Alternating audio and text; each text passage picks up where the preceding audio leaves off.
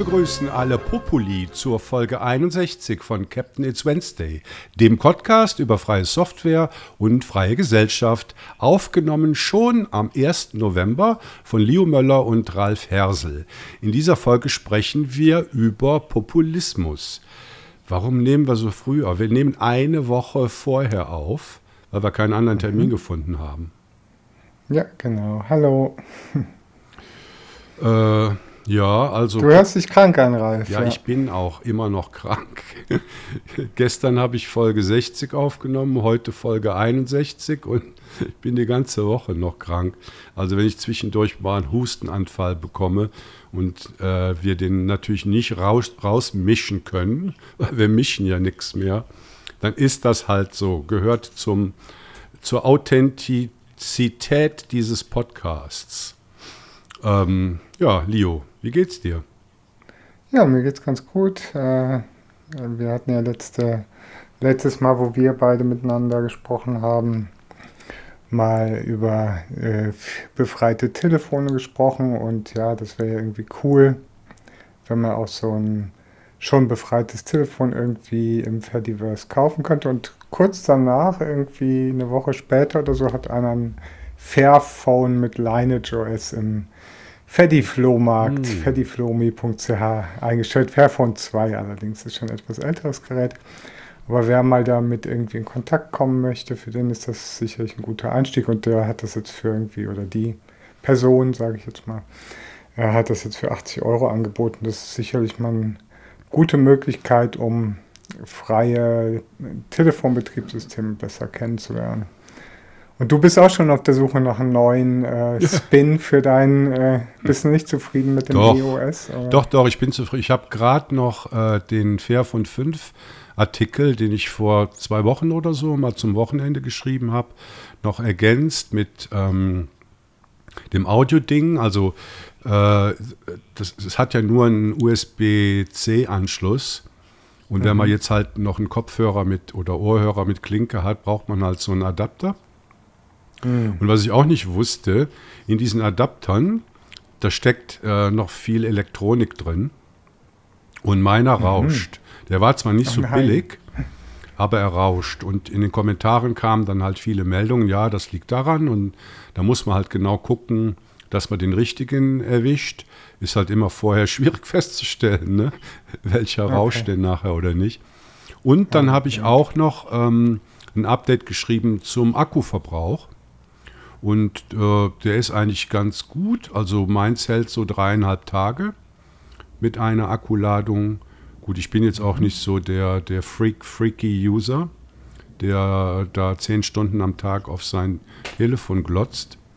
Äh, ja, könnt ihr mal nachlesen. Vielleicht schreibe ich auch noch einen Mini-Update-Artikel, der auf die Änderungen hinweist. Dann hatte der ähm, äh, der Matthias Kirschner von der FSFE hatte noch darauf hingewiesen, ja, sie wollten jetzt mal so ein bisschen untersuchen, wie sich Banking-Apps denn auf äh, freien Telefonbetriebssystemen schlagen. Mhm. Ähm, ja gut, ich mache das nicht auf dem, auf dem Fairphone, halt nur so Zwei-Faktor-Out-Dinger, die funktionieren. Ja, ja, die schlagen sich nicht so gut. Also zumindest ohne Play Services zum Beispiel jetzt, äh, ich habe jetzt von der Credit Suisse auf dem Android-Testtelefon, ich benutze ja immer noch hauptsächlich mein Ubuntu-Phone, aber habe jetzt ein Android zum Testen da mit Lineage OS drauf.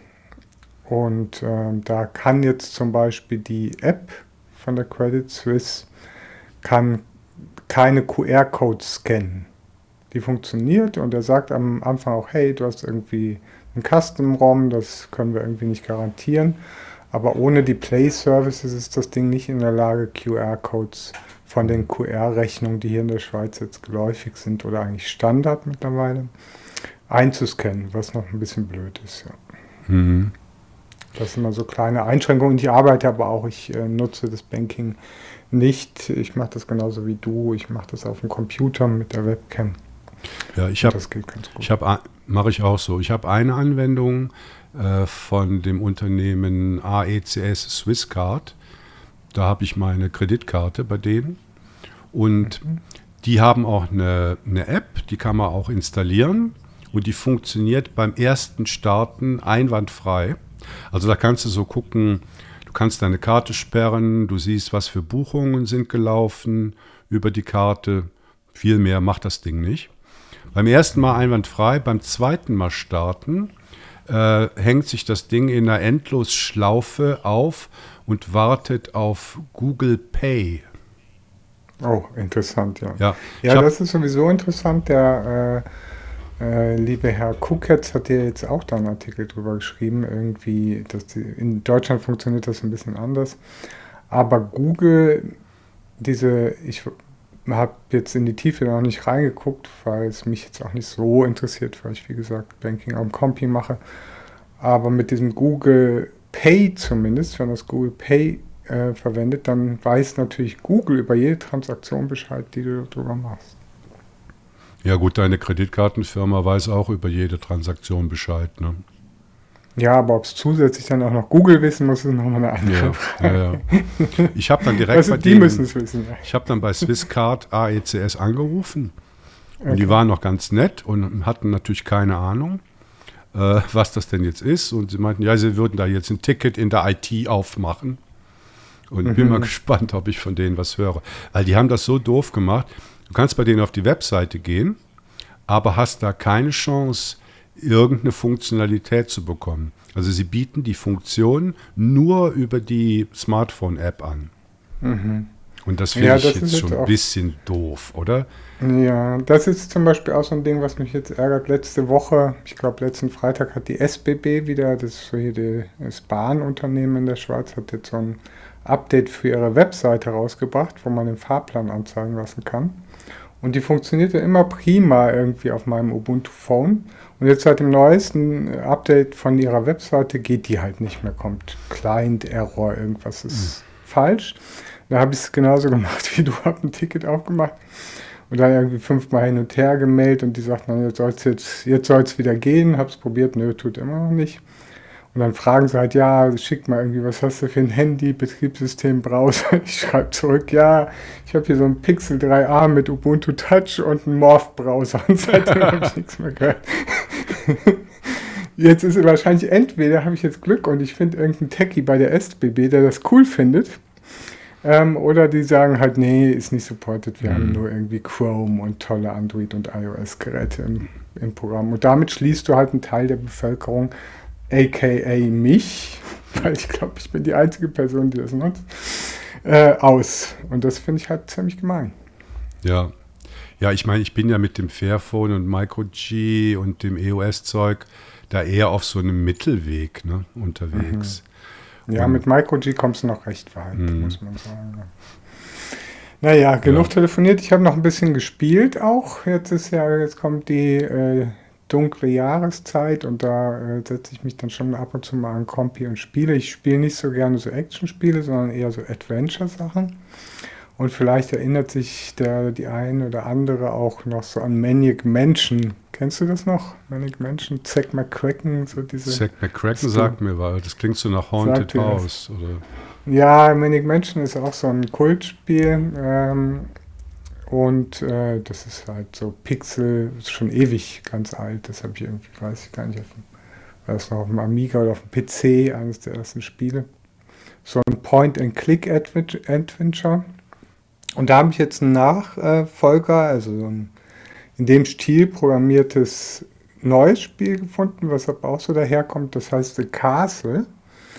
Und das ist wirklich super cool. Und das passt jetzt irgendwie ganz gut irgendwie zur Halloween-Zeit, weil man muss irgendwie ein, ja einen Vampir jagen und es hat irgendwie verschiedene Endings. Das finde ich auch noch cool, je nachdem, was du machst. Also du spielst mehrere Charaktere und dann kannst du verschiedene äh, End, äh, Enden erreichen in dem Spiel und das macht wirklich Spaß, kann ich wirklich empf- empfehlen. Und wir haben ja bei Space Fun, bei dem Space Fun Projekt auch eine extra Version, die heißt TuxWiz. Und da sind all diese klassischen Linux-Games mit drin. Und das kann ich auch wirklich jedem empfehlen, wenn man irgendwie Lust auf so einen Klassiker hat, ähm, der soll sich das mal runterladen und kann man ja auch in der VM spielen und so weiter. Also Ah, gutes Stichwort. wirklich Spaß. VM. Ich hatte ja, äh, Okay. ich weiß nicht, ob du das gesehen hast, auf Masto Nee. hatte ich ja gefragt, Ja, ich will auch auf meinem Smartphone Distro-Hopping machen. Ah, das da, aber das ist dann irgendwie falsch verstanden worden. Also ich meinte jetzt Distro-Hopping in dem Sinne, dass ich halt verschiedene ausprobieren kann, ohne ein zweites Gerät zu haben.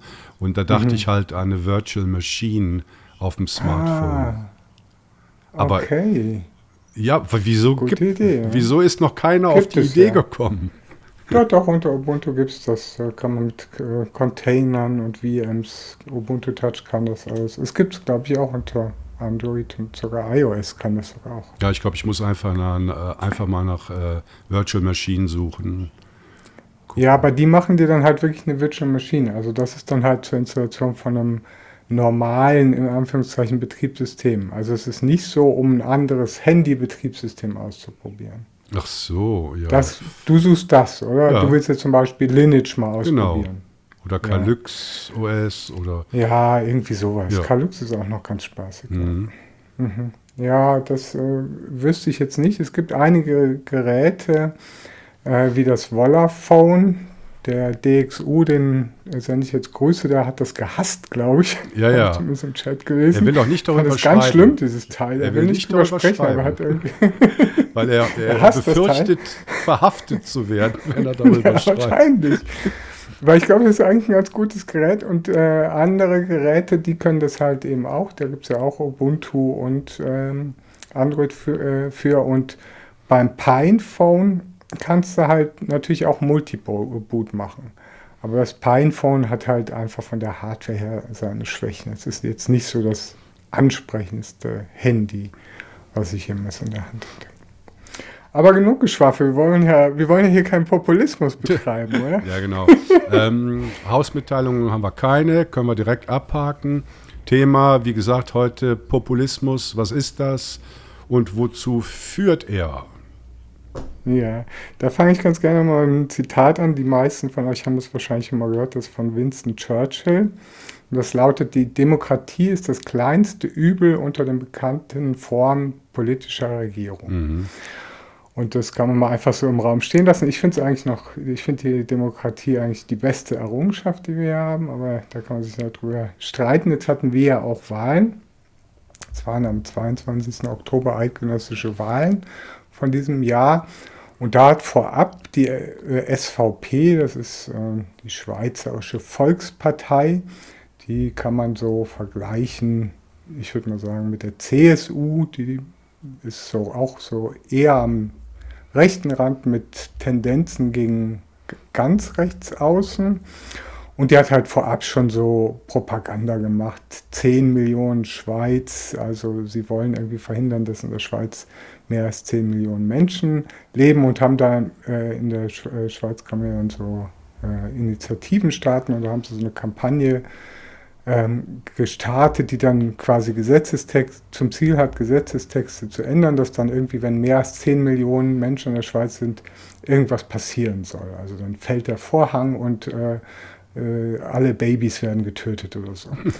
ähm, das habe ich jetzt nicht gesagt. Aber es ist halt überhaupt nicht klar ausformuliert, was dann genau passieren soll. Also es ist einfach nur mal ein klarer Populismus. Es ist Propaganda und es ist die Partei, die äh, bei den Wahlen die meisten Stimmen gewonnen hat. So eine ähnliche Brisanz gab es schon vor einiger Zeit schon mal. Das war meines Wissens 2007 und 2016. Das war die Ausschaffungsinitiative. Die hört, auch, hört sich schon schlimm an, ist auch ganz schlimm. Und da haben sie halt mit so einem Plakat beworben. Also die machen halt dann immer ihre Propagandaplakate. Die sind auch so berüchtigt, ähm, wo so halt so ein schwarzes, also es war so ein Sujet mit so Comicschafen, so ein Schweizer rot-weißer Farbe und auf der roten Seite waren halt die ganzen weißen Schäfchen und eine Schweizer Flagge noch drauf. Und dann hat sich ein äh, schwarzes Schaf da äh, rein verirrt und es wird dann von so einem weißen Schaf rausgekickt mit, äh, mit Gewalt. Und ähm, die Initiative hat halt zum Ziel, kriminell gewordene AusländerInnen auszuschaffen, heißt es hier, also auszuweisen auf, äh, auf Hochdeutsch. Und die wurde angenommen.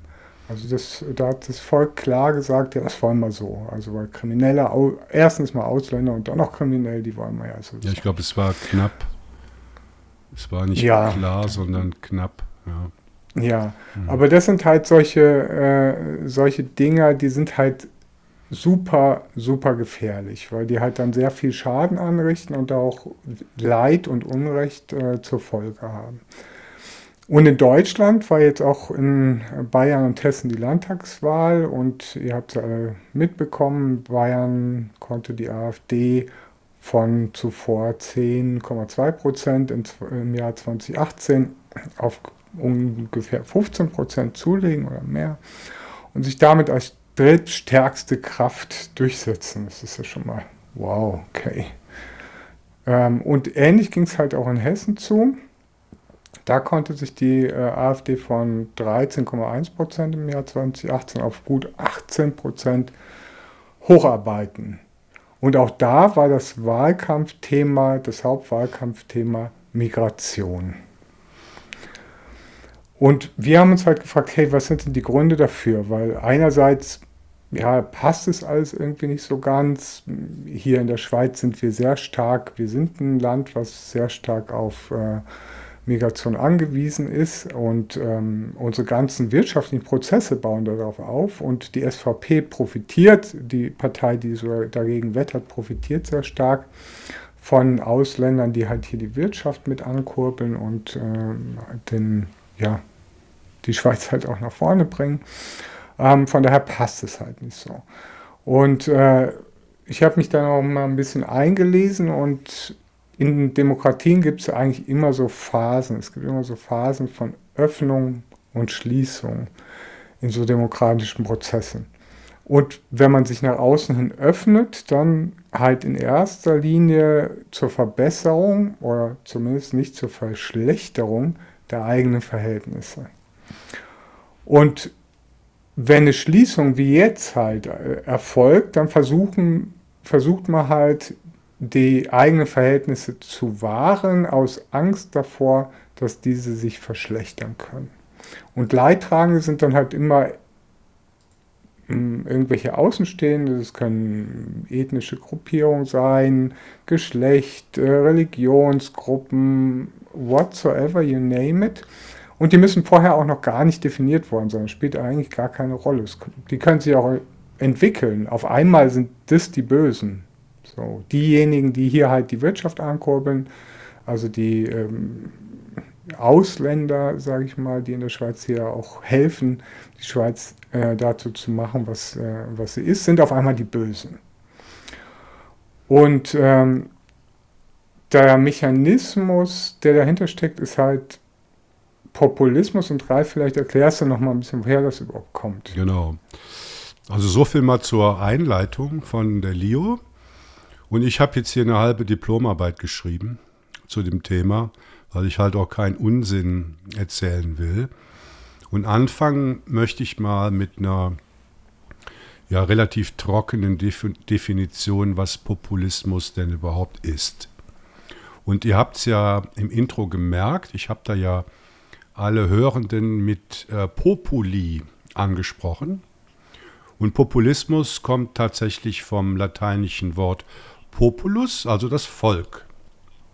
Und ähm, da fällt einem dann auch gerade in diesem Demokratiebegriff äh, immer ein, ja, alle Macht geht vom Volke aus. Ähm, beim Populismus ist äh, charakteristisch eine mit politischen Absichten verbundene, auf Volksstimmungen gerichtete Themenwahl und Rhetorik. Also dabei geht es einerseits um die Erzeugung bestimmter Stimmungen, andererseits auch um die Ausnutzung und Verstärkung von vorhandenen Stimmungslagen, die der Populismus zu eigenen politischen Zwecken ausnutzen will. Also oft zeigt sich Populismus in einem spezifischen Politikstil und dient als eine Strategie zum Machterwerb. Also ich glaube, das ist noch wichtig zu verstehen. Einerseits will man bestimmte Stimmungen einpflanzen in der Bevölkerung, andererseits auch Stimmungen, die es schon gibt und die einem politisch passen, herausheben und verstärken. Also es sind so zwei Keile, äh, die da verwendet werden. Also man könnte Populismus auch als politischen Opportunismus bezeichnen. Also ich hänge mein Fähnlein nach dem Winde, wie es mir gerade passt. Also so viel zur Definition, was Populismus bedeutet. Und dem gegenübergestellt habe ich das Demokrat äh, Demokratieprinzip. Äh, das Prinzip, das in einer Demokratie die Macht vom Volke ausgehen lässt. Also das ist eigentlich die wesentliche Basis für die Legitimation politischer Entscheidungen und Institutionen. Wenn man sich mal jetzt ähm, das deutsche Grundgesetz, Artikel 20 anguckt, oder in der Schweiz in die Präambel der Bundesverfassung hineinschaut oder in Österreich in Artikel 1 des Bundesverfassungsgesetzes äh, guckt, dann findet man da überall dieses Demokratieprinzip an sehr vorderer und prominenter Stelle. Okay, also die Macht geht vom Volke aus. Die Populisten würden natürlich sagen, ja selbstverständlich, die Macht geht vom Volke aus. Also muss man das Ganze ein bisschen gegeneinander abgrenzen. Und das versuche ich jetzt. Also die Instrumentalisierung von Volksstimmungen ist nicht mit dem Demokratieprinzip vereinbar, weil dadurch nur bestimmte Stimmen verstärkt und für politische Absichten verwendet werden. Äh, mir fiel da noch ein dieser Unterschied zwischen Induktion und Deduktion. Also Induktion ist die Ableitung vom Besonderen auf das Allgemeine und Deduktion die Ableitung vom Allgemeinen auf das Besondere. Beispiele gebe ich da gleich noch zu, äh, das passt aber ganz gut. Also wie gesagt, betreibt der Populismus so ein Cherry-Picking bei der Themenwahl und erzeugt Stimmungen, in dem eben auf diese Kirschen hingewiesen wird. Also man könnte das auch so Stammtischrhetorik nennen.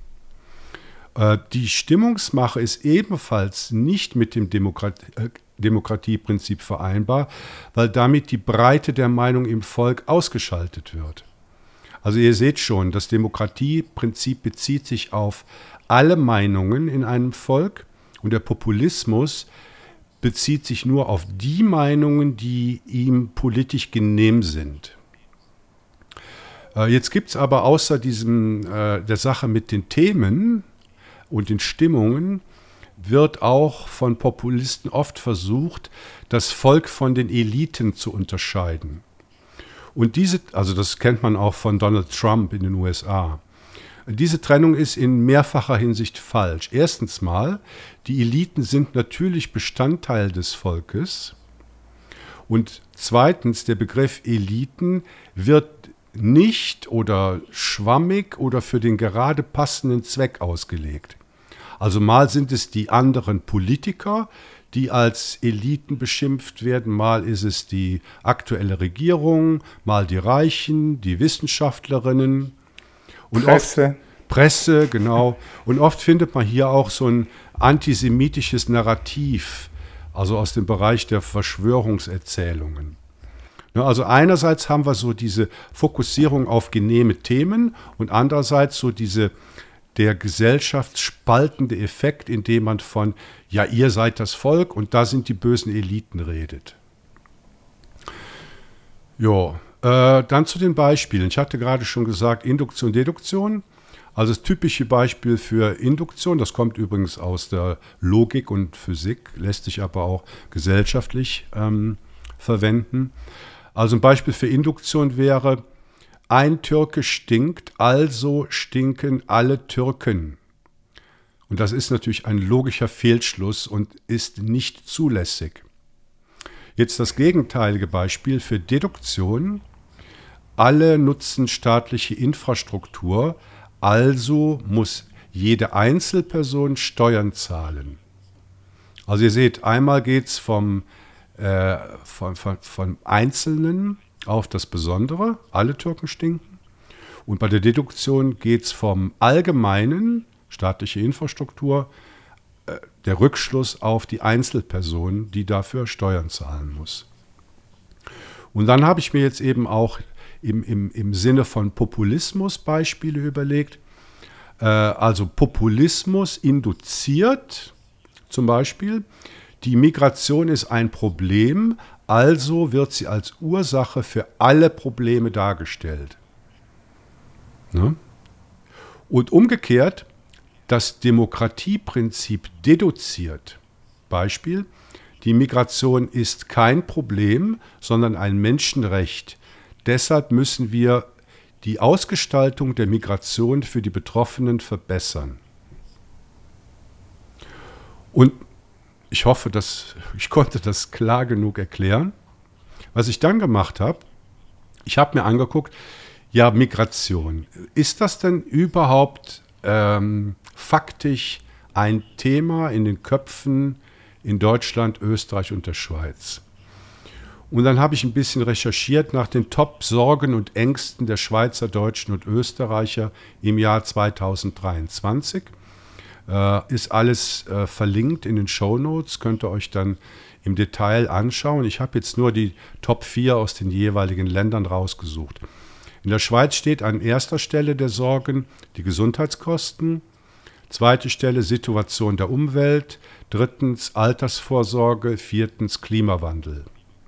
In Deutschland erste Stelle Inflation und steigende Preise, zweitens politische Lage im In- und Ausland, drittens Sorge um die eigenen Kinder und viertens Spaltung der Gesellschaft. In Österreich erste Stelle Kluft zwischen Reich und Arm, Zweitens Maßnahmen der Bundesregierung für die Zukunft. Drittens, und hier kommt es jetzt zum ersten Mal, Flüchtlinge in Österreich. Viertens Inflation. Also was stellt man da fest? Also anscheinend gibt es in diesen drei deutschsprachigen äh, Ländern ganz unterschiedliche Sorgen. Ähm, man kann vielleicht als so die gemeinsame Sorge das Geld im Portemonnaie feststellen. Oder? Das findet man so an erster Stelle. Und danach lassen sich kaum mehr Übereinstimmungen finden. Umwelt und Klima haben in der Schweiz einen hohen Stellenwert. In Deutschland und Österreich erscheinen gesellschaftliche Themen an höherer Stelle zu stehen. Und das Thema Migration, über das wir hier im, im Rahmen von Populismus reden, steht in Österreich, was, was heißt immerhin, an vierter Stelle. In der Schweiz erscheint Migration nicht in den Top 10, also nicht nur in den Top 4, die ich vorgelesen habe, sondern nicht in den Top 10. Und in Deutschland kommen Migrationssorgen erst an siebter Stelle. Und trotzdem gewinnt in der Schweiz, wo das unter ferner Liefen läuft, eine SVP mit diesem populistischen Ansatz, ja, Migration ist schuld an allem, was wir haben, kann diese Partei damit gewinnen. Soweit klar, Leo. Es geht noch weiter. du Armer, du Armer. Ja, das ist deine Doktorarbeit. Ich meine, wenn du die hier auftischen willst, ist ja, ja klar. du hast dich gerade eben an einer Stelle hast einen Dreher drin gehabt. Und zwar in Österreich hast du zuvor gesagt, Flüchtlinge in Österreich an dritter Stelle und nachher an vierter Stelle. Das werden wir noch abklären. Mhm. Aber das, da sprichst du natürlich einen ganz wichtigen Punkt an. Also es wird ein Thema rausgesucht, das hochstilisiert, das klappt manchmal, manchmal auch nicht. Also zum Beispiel gab es hier im, in, der, in der Schweiz, in einem Ort, in dem ich mal gelebt habe, in Stäfa, äh, gab es mal irgendwie eine Schule, die wollte einen Gender-Tag veranstalten. Klingt ja erstmal noch schlau, ja, Gender-Tag, mal ein bisschen Kinder informieren und so weiter. Hatten ähm, wir schon mal in der Podcast-Folge. Hatten wir mal, ja, glaube ich, ja. darüber gesprochen, ja. ja und äh, äh, dann haben, hat eben auch so ein SVP-Politiker halt halt versucht, da irgendwie so eine riesen Welle draus zu machen. Und dann die Reaktion von, von den Leuten war halt also so, gähn, lass uns damit in Ruhe, interessiert doch überhaupt kein Schwein. Ähm, ist doch völlig normal und mit Sexualisierung hat das schon mal gar nichts zu tun. Also ich meine, hier geht es um Gender und so weiter. Natürlich geht es auch äh, wahrscheinlich an dem Tag, habe mich jetzt nicht im Detail mit beschäftigt, aber wollte wahrscheinlich schon auch um die sexuelle Entwicklung sprechen und so weiter. Und in anderen Ländern, wie zum Beispiel in, äh, in Amerika, ist es aber so weit eskaliert, dass du jetzt, ich könnte jetzt zum Beispiel als äh, transidente Person in äh, Florida nicht mehr aufs Klo gehen. dann komme ich in den Knast. Ja, weil der, der, das ist nicht zum Lachen, Rafa. Das ist tatsächlich so. Das ich ist lache so aus Bestürzung. Eskaliert. Ja, es ist wirklich Bestürzung, weil es ist so krass eskaliert, weil der, wie heißt der, DeSantis oder sowas heißt der, glaube ich, oder? Dieser, Ach, Florida, ja. ja. Ich, dachte, ich hatte jetzt Kalifornien. Flor ja gut, Florida ja, ist klar. Florida. Ja. Ist doch der DeSantis, ja, ja. DeSantis, ja. Und der hat dann halt so ein Gesetz verabschiedet, dass transidenten Personen nicht mehr, nur noch ermöglicht, auf das äh, Klo zu gehen, das ihm bei der Geburt zugewiesen wurde.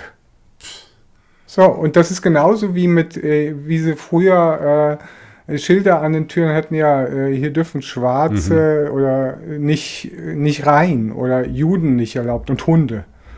So, und das sind wirklich, wie schnell sowas umschlagen kann in Faschismus. Also der Weg vom einem Populismus wenn diese Menschen an die Macht kommen, in eine faschistische Gesellschaft, der ist nur noch ein kleiner Schritt drauf. Mhm. Und das ist die Gefahr, die dahinter besteht. Und das muss halt allen äh, wirklich klar sein, die äh, aus Verunsicherung, aus Angst, aus Schließungs, den eingangs genannten Schließungs, durchaus berechtigten, man kann sich ja auch mal wieder ein bisschen schließen. Es ist ja wie hat die, äh, die WOTS hat, glaube ich, geschrieben nach der Wahl, die Schweiz macht, oder irgendeiner hat die Zeit, weiß ich nicht mehr, die Schweiz macht den Igel.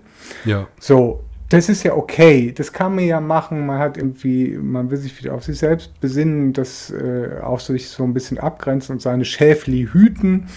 Äh, das ist ja durchaus äh, nicht äh, unberechtigt, so eine, so eine Tendenz. Aber deswegen da eine Partei zu wählen, die möglicherweise faschistische Tendenzen aufweist, wie die AfD zum Beispiel in Deutschland oder auch die SVP hier in der Schweiz oder in Amerika die Republikaner, das ist natürlich absolut gefährlich. Und da spielen die Leute, also die Bürgerinnen und Bürger, die vielleicht aus einer Protest, aus einer Enttäuschung, aus einem Bedürfnis zur Selbstbesinnung so eine Partei wählen, zündeln die massiv mit dem Feuer. Mhm. Und die ersten Menschen, die darunter leiden, das sind halt die, äh, die Gruppen, die eh schon unterrepräsentiert sind. Das sind Gruppen wie transidente Personen, das sind Gruppen wie Ausländer, das sind Gruppen wie was weiß ich was, you name it ähm, die eigentlich das Gegenteil benötigen, nämlich Unterstützung, bessere Integration, die jetzt zum Beispiel, ich kann nur aus meiner Perspektive sprechen, jetzt was transidente Menschen betrifft, die auch noch nicht optimal ist. Ich werde auch immer noch oft genug blöd angeguckt, nicht mehr so häufig wie äh, früher, aber immer noch äh, häufig genug. Äh, und da sind wir noch lange nicht am Ziel. Und anstatt da zu helfen, weil da brauchen wir eure Hilfe, da brauchen wir, ich brauche als Betroffene eure Hilfe. Und ich brauche keinen, der mir nicht mehr erlaubt, aufs Klo zu gehen. Mhm. Also ich glaube, das ist noch viel schlimmer, als du das jetzt beschrieben hast. Und dazu komme ich jetzt im zweiten Teil meines Essays. Also jetzt hatten wir ja mal den Ausflug in die äh, Statistik und da erkennt man halt gut die Wirkung von Populismus. Also insbesondere die rechtsextremen äh, Parteien, wir haben sie jetzt schon ein paar Mal aufgezählt, die AfD in Deutschland, die SVP in der Schweiz, die FPÖ in Österreich, äh, behaupten Migration als Hauptsorge der Bevölkerung, obwohl das faktisch nicht stimmt. Aber durch die Reproduktion dieser Behauptung in den parteiengesinnten Medien wird diese falsche Behauptung eben zur Verstärkung der Stimmung missbraucht. Also wenn man tausendmal wiederholt, dass Migration das alleinige Problem ist, dann glaubt es auch irgendwann die letzte Wählerin und der letzte Wähler. Und man sollte aber nicht verkennen, dass Populismus nur ein Phänomen des rechten politischen Randes ist. Ich glaube, dass man dieses Werkzeug äh, in, im Repertoire aller Parteien findet, weil es sich eben zur Beförderung der parteipolitischen Ideen geradezu anbietet. Und nach meiner Meinung ist daran die gesetzliche Ausgestaltung der Staatsform Demokratie schuld. Parteien werden für eine Legislaturperiode gewählt, also für einen begrenzten Zeitraum von vier Jahren, sagen wir äh, jetzt mal in dem diese politischen Ideen von den Parteien umgesetzt werden müssen, um für die nächste Legislatur wiedergewählt zu werden. Also in ruhigen und friedlichen Zeiten mag das funktionieren und nein, wir befinden uns im Moment nicht in ruhigen und friedlichen Zeiten. Aber jedoch nicht wenn dringende Probleme entgegen einer latent populistischen Stimmung umgesetzt werden müssen. Das sieht man zurzeit gut bei der deutschen Ampelkoalition. Die Grünen sind an allem schuld, obwohl sie vermutlich eine der wenigen Parteien sind, die versucht, dringend nötige Entscheidungen gegen den Populismus umzusetzen. Also anders gesagt, in der heutigen Medienlandschaft, also insbesondere durch Social Media befeuert, halte ich es für unmöglich, ein Parteiprogramm durchzusetzen. Und das liegt nicht am Willen einer Partei, sondern am Populismus, den zum Beispiel Koalitionspartner gegen dich einsetzen. Wieder Beispiel Ampelkoalition. Und es liegt auch am latenten Populismus der Menschen in einem Land. Populismus lässt sich viel einfacher umsetzen als schmerzhafte Ehrlichkeit und Notwendigkeit. Also Populisten framen das gerne als Verbotspolitik. Du darfst kein Fleisch mehr essen. Ja, oder das hier dieses Heizungsgesetz-Dingsbums in Deutschland. Das habe ich gar nicht verfolgt. Das ist doch auch totaler Populismus. Aber was hältst du denn von meiner These, dass Populismus ein Werkzeug aller Parteien ist, um in einem begrenzten Legislaturzeitraum ihre Ziele durch überhaupt umsetzen zu können? Ja, das mag durchaus so sein. Ich frage mich halt, ob es eine positive Form des Populismus gibt. Wenn man jetzt zum Beispiel, ich sage jetzt mal, die, man kann ja die Leute auch mit, das mache ich dann, ich mache das dann gerne, dass ich dann solche Sachen mit ihren eigenen Waffen äh, äh, schlage. Das ist, glaube ich, so das Aikido-Prinzip. Also ihre eigenen Energien gegen sich selbst verwenden. Und ich nehme jetzt mal ein ein Beispiel, weil du jetzt gerade die Grünen genannt hast, nicht äh, weil mir die Partei besonders am Herzen liegt, ähm, die hätten es ja auch machen können. Die hätten ja jetzt zum Beispiel irgendwie, wenn sie für Demokratie einstehen und Demokratie geil finden äh, und sich klar dafür äh, auch hinstellen wollen, dann hätten sie ja zum Beispiel Plakate machen können, ist mir einfach durch den, den Kopf gegangen, reden statt kleben. Das ist Populismus pur. Und das wäre eine positive, aus meiner Sicht eine positive Art, die Leute wieder zur Demokratie zu motivieren. Und das ist meine Frage an dich, Ralf. Denkst du, ist es möglich, Populismus auch in einer positiven Form zu betreiben oder nicht? Ähm, gut, ich sag mal, du hast ja ein, ein Parteiprogramm. Und in, in dem Parteiprogramm ähm, fokussierst du dich ja auf, du hast Fokusthemen da drin. Also gut, du kannst jetzt natürlich nicht hingehen wie irgendeine Quatschpartei. Die, äh, in Österreich gibt es die Bierpartei, deren Fokus ist Bier. Und äh, dann gibt es in Deutschland noch die Partei-Partei. Also es gibt ganz viele Beispiele von so Splitterparteien, die einfach nur ein Thema rausgenommen haben. Also, ja, aber ich will wirklich nochmal konkret auf Ja, warte, ich Punkt bin noch nicht fertig. So. Also, Grundvoraussetzung einer Partei, die sich so nennen darf, ist meiner Meinung nach ein äh, gesellschaftlich, politisch, wirtschaftlich breit angelegtes Programm, das Antworten für sehr viele äh, Dinge, die man umsetzen will, liefert. Und nicht nur äh, ein, einen bestimmten Punkt, weil das, das, das ist dann schon mal so der, die Saat für Populismus, wenn du das machst und dann nur auf dem Thema rumreitest. Also beispielsweise nimm die, äh, nimm die Grünen in den 80er Jahren. Da war das auch eine, eine Klientelpartei, halt auf Umweltschutz voll fokussiert.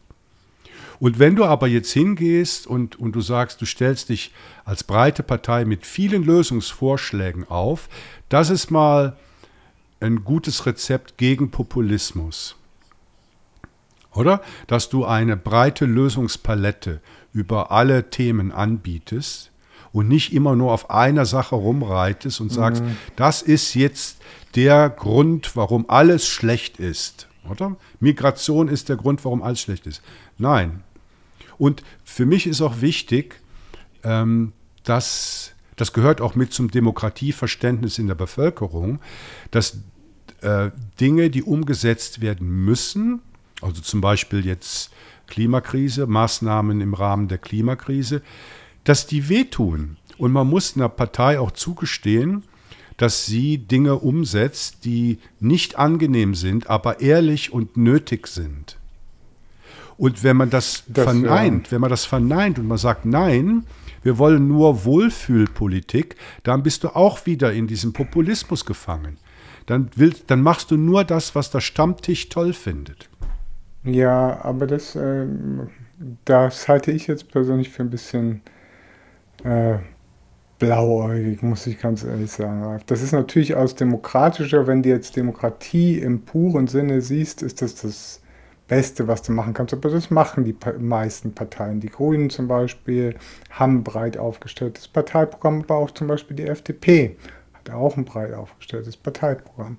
Also das können sie alle. Mir geht es darum, weil, um nochmal auf den Punkt zu kommen, den ich meinte, Populismus ist ja eine Form von Kampfsport. Ja. Und wenn du dann, ja, und wenn du dann kommst und sagst, ja, guck mal, äh, ich, äh, darf ich dir mal meinen tollen Besteckkasten zeigen? Ich habe Löffel, ich habe Messer, ich habe Gabeln, ich habe kleine Teelöffel drin. Als Reaktion. Weiß ich nicht, ob das die richtige Reaktion ist.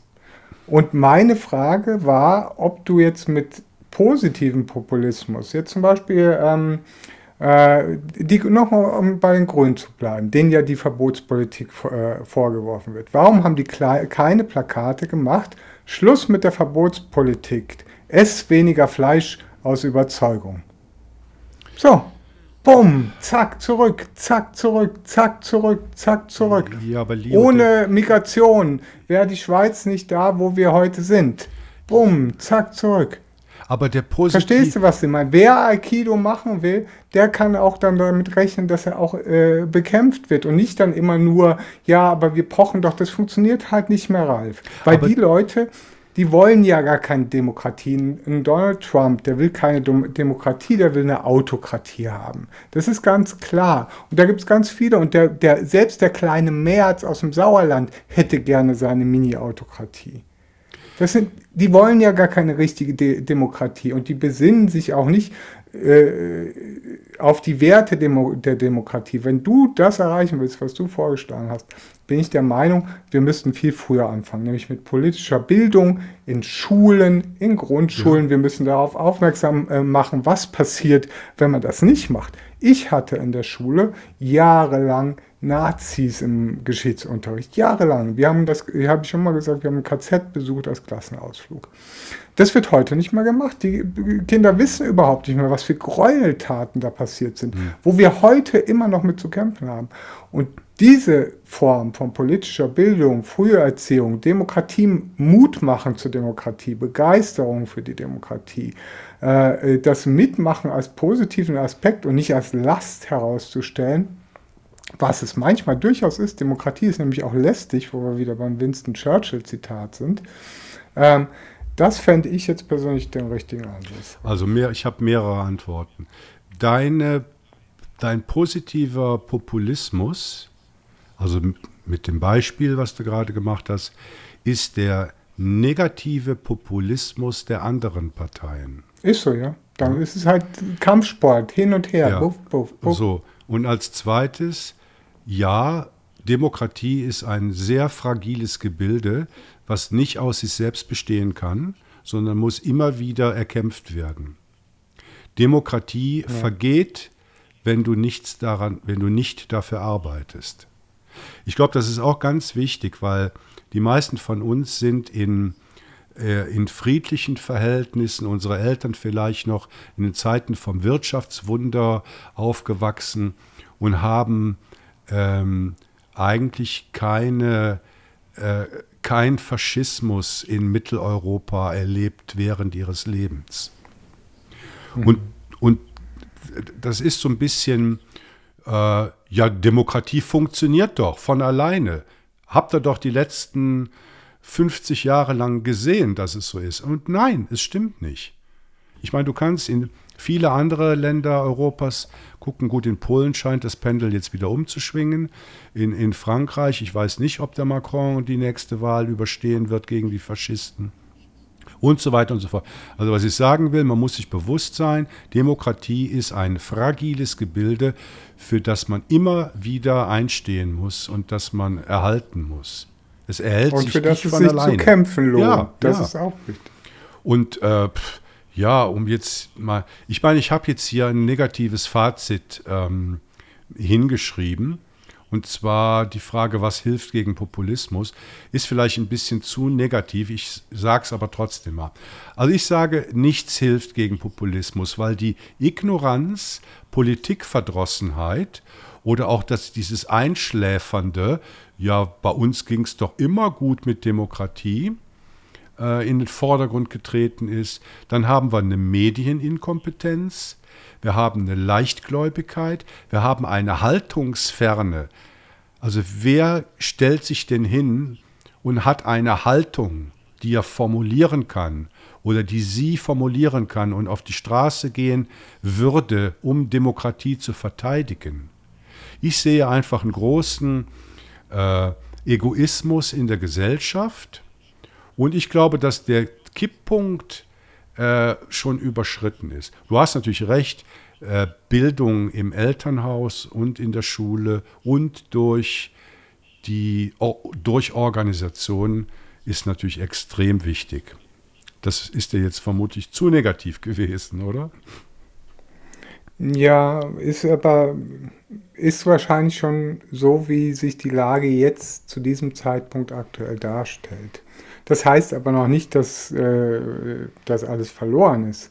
Das heißt, dass jeder aktiv werden kann und sich dessen bewusst sein muss, dass wenn wir möchten, dass wir eine demokratische Gesellschaft haben, die noch besser wird, weil Demokratie kann immer besser werden. Wenn man dieses Pflänzchen regelmäßig gießt, dann blüht die im nächsten Jahr. Und wenn wir uns darauf konzentrieren, und das heißt, politisch aktiv werden, sei es im, im Verein, von mir aus auch in der Partei, wenn es denn sein muss, in der Erziehung, in Information oder sich selber zu informieren, da haben wir doch schon so viel gewonnen, Ralf. Das stimmt. So, und Machen, jetzt machen wir den Sack machen wir. Schluss für heute. Ja, ja. Also wo sind wir? Wir sind bei einer Dreiviertelstunde. Und äh, ja, also das war Folge 61 von Captain It's Wednesday. Und diesmal ging es halt wieder mehr um freie Gesellschaft und wenig oder gar nicht um freie Software. Aber das ist ja unser Programm. Das machen wir ab und zu auch mal gerne. Äh, vielen Dank fürs Zuhören. Ich hoffe, dass es schöne Kommentare zum Thema Populismus unter dieser Folge, also unter dem Artikel, geben wird. Ähm, Leo, vielen Dank für deine Vorbereitung und Einsichten. Und ja, ich hoffe, wir haben das einigermaßen umfassend und auch möglichst neutral rübergebracht, das Thema. Bis bald. Danke. Tschüss. Tschüss.